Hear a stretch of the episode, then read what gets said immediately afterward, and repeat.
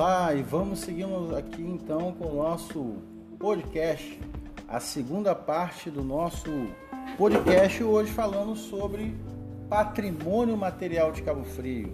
Para quem assistiu, para quem escutou o nosso último podcast, nós iniciamos aqui, eu iniciei é, a parte falando sobre os principais pontos materiais culturais da cidade de Cabo Frio e da região dos lagos. Hoje estaremos falando sobre outros pontos. Então vamos lá. O primeiro deles é a Fazenda Campos Novos, né? Bom, a Fazenda Campos Novos, ela foi tombada pelo INEPAC em 2003. O conjunto arquitetônico do final do século 17 é composto pela Casa Grande, a Igreja de Santo Inácio e o cemitério nos moldes da arquitetura jesuítica dos primeiros séculos da colonização. Ele foi implantado em uma pequena colina. O sítio histórico é remanescente da antiga fazenda Campos Novos, de propriedade da Companhia de Jesus. Com a expulsão dos jesuítas em 1759, a área foi incorporada aos bens da coroa. Em 1993, a fazenda foi desapropriada pelo município de Cabo Frio. A estrutura arquitetônica original estava preservada, apesar das reformas posteriores. A Casa Esclia, tão conhecida, localizada ali no centro da cidade, Avenida Assunção, foi fundada em 2001, após o falecimento do artista que morava em Cabo Frio. Desde então, a casa promove as artes da região dos lagos como queria seu mentor e inspirador. Sua casa atelier foi transformada em museu e possui um acervo com obras de artistas renomados como Cildo Meirelles, Pansete, de, Cavalcante, Aldo Bonedey, Glauco Rodrigues e entre outros. É aberta a visitação pública. Você pode passar lá que sempre vai ter um espaço para você conhecer a cultura e os escritores e artistas locais. No quintal da casa funciona também a oficina Escola Carlos Esclia, que oferece cursos de desenho, pintura, gravura, cerâmica. Ao lado da Casa Atelier foi aberto recentemente um café onde são comercializados produtos da oficina, assim como gravuras, livros, catálogos de artes, camisetas e outros artigos com temática inspirada na obra do artista. O próximo é Fonte do Itajuru, localizada aqui também no centro da cidade, de fácil acesso. A Fonte do Itajuru foi construída em 1847 por ordem de Dom Pedro II, isso mesmo, Dom Pedro II, que esteve em Cabo Frio em visita à cidade. Foi construída uma guarita em pedra para proteger a fonte e tem o teto decorado com azulejos importantes e marcados com o brasão do império. Afinal, a época era império, o modelo político era império. Em novembro de 1979, a Prefeitura Municipal de Cabo Frio comprou de particulares essa área da fonte do Itajuru e contratou o professor Adail Bento Costa para o serviço de restauração e cria em seu entorno primeiro parque municipal de Cabo Frio. Uma área muito agradável. Geralmente aos sábados pela manhã as crianças de grupos de escoteiro costumam frequentar a área.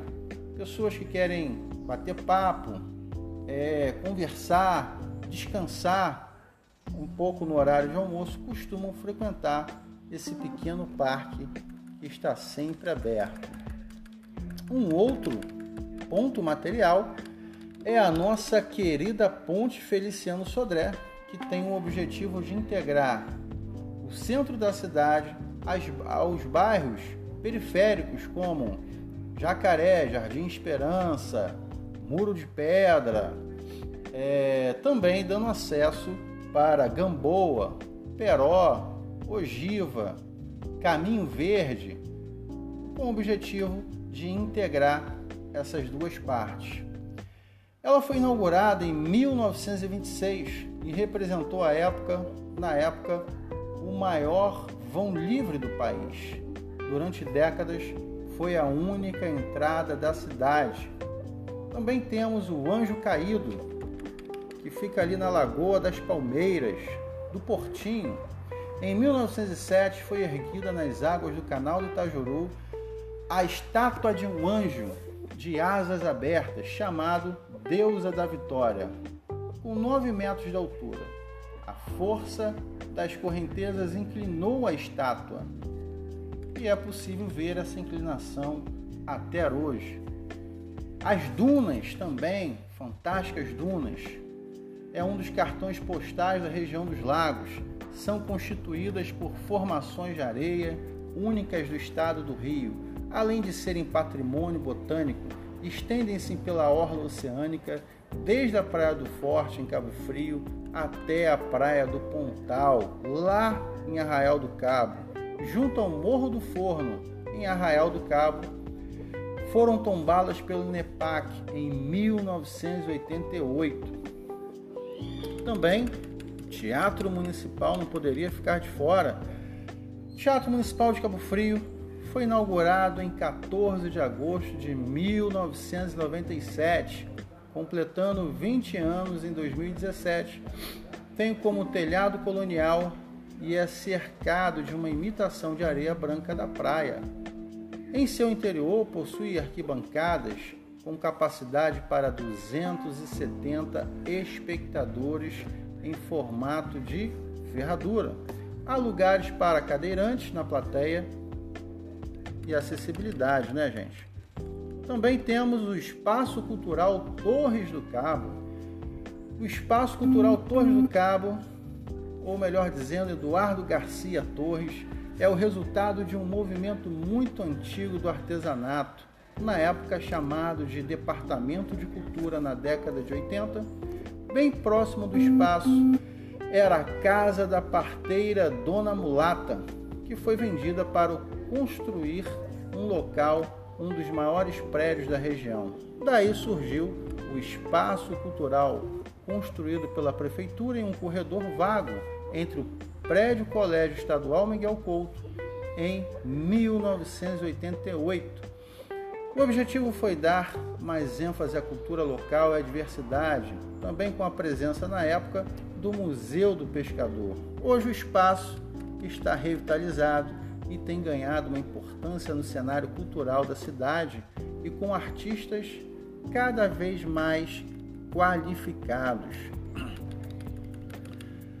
Você deve conhecer também a Galeria de Arte Torres do Cabo, que está localizada no Shopping Parque Lagos, que é um espaço destinado a artes plásticas em parceria com o Shopping Parque Lagos, que após evento de grande porte em parceria com a Secretaria de Cultura, ofereceu espaço para ocupação com as obras dos artistas da Galeria Torres do Cabo. Também temos em nosso município o Espaço Cultural Expo Lendas do Surf, Museu do Surf, o espaço guarda relíquias que contam a história do surf mundial e de grandes nomes da modalidade. Possui a maior coleção do gênero da América Latina, sendo um dos três maiores significativos do mundo. O acervo é constituído com mais de 830 pranchas de surf, bodyboard, longboard, windsurf e centenas de troféus, filmes, documentários, quadros, pinturas, pôsteres, livros, 6.550 revistas, parafinas e skates, que ajuda a contar um pouco da história do surf no Brasil e no mundo.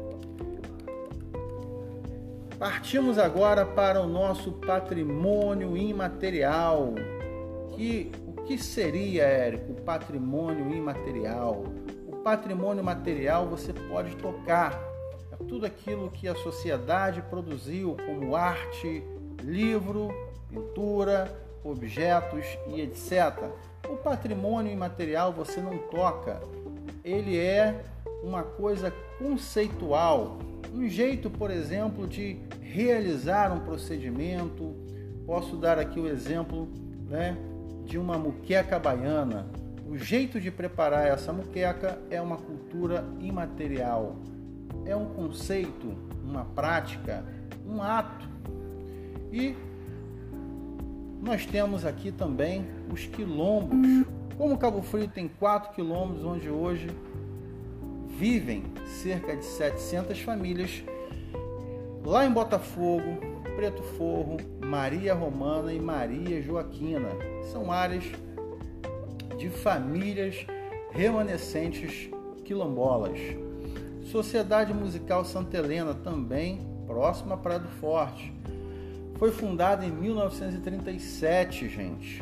É a mais tradicional da cidade.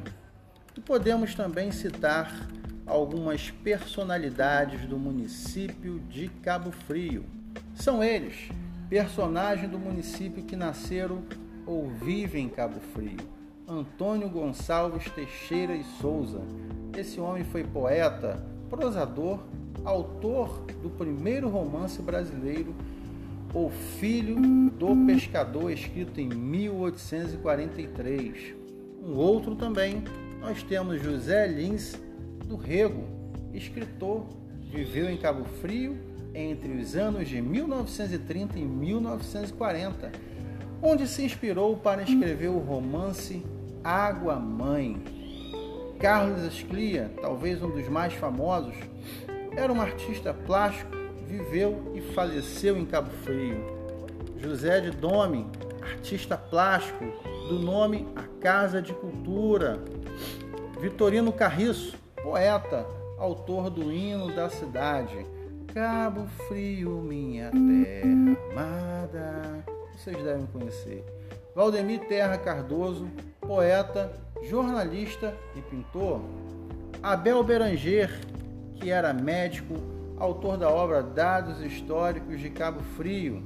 Adail Bento Costa, restaurador dos templos católicos como Convento e Igreja Matriz. Márcio Werneck da Cunha foi um grande professor e pesquisador que recebeu o prêmio Golfinho de Ouro na área de patrimônio histórico e cultural. Profundo estudioso dos sítios arqueológicos do município, professor Rudney Queiroz, autor do Busto de Teixeira de Souza. Então é isso, gente. Vamos ficando por aqui com mais esse podcast. Ouçam, leiam o PDF e acrescentem mais cultura para vocês. Forte abraço.